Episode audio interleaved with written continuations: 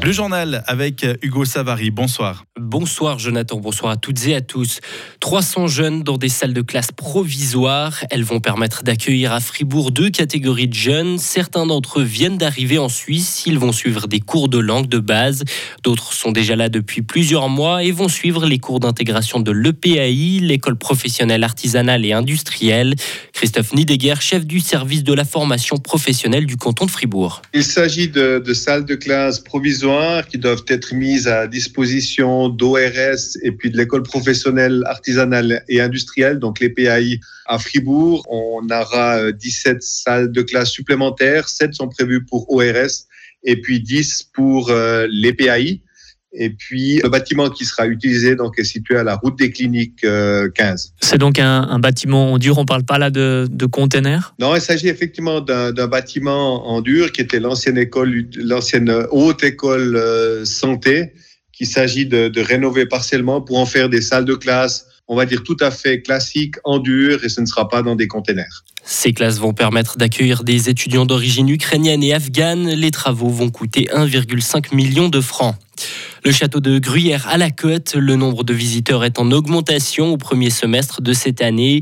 Plus de 80 000 personnes ont franchi les portes du château entre janvier et juin. C'est 20% de plus que la même période en 2022. La moitié des touristes sont suisses, suivis par les Français. Un loup va être tiré dans le Simmental. Le canton de Berne a donné son autorisation suite à plusieurs attaques d'un même troupeau. 13 moutons ont été tués entre le 18 juin et le 8 juillet à la frontière entre les cantons de Berne et Fribourg. Pour pouvoir tirer un loup, il faut qu'il ait fait au moins 6 victimes en 4, en 4 mois. Le feu n'est toujours pas sous contrôle en Valais. Le vent s'est renforcé cet après-midi et a donc relancé certains foyers.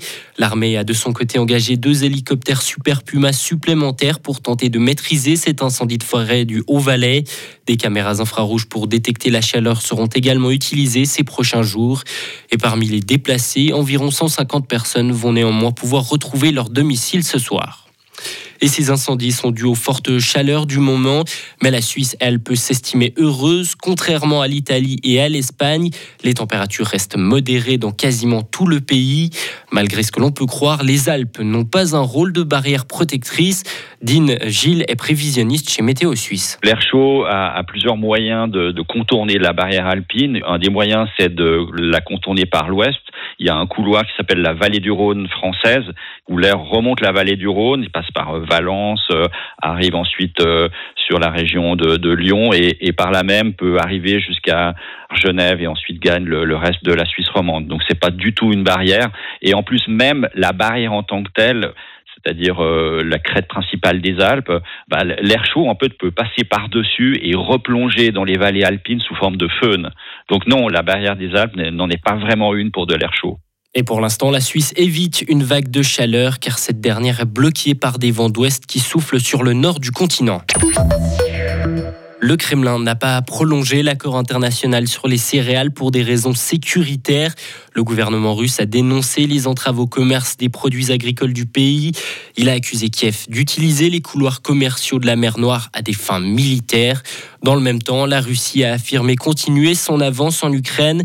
Le ministère de la Défense a indiqué avoir gagné un kilomètre et demi lors d'opérations offensives près de Kupiansk dans le nord-est du pays.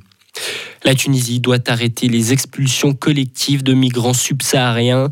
Un appel a été lancé par l'ONU suite à des informations faisant état de dizaines de personnes abandonnées par la police tunisienne dans le désert.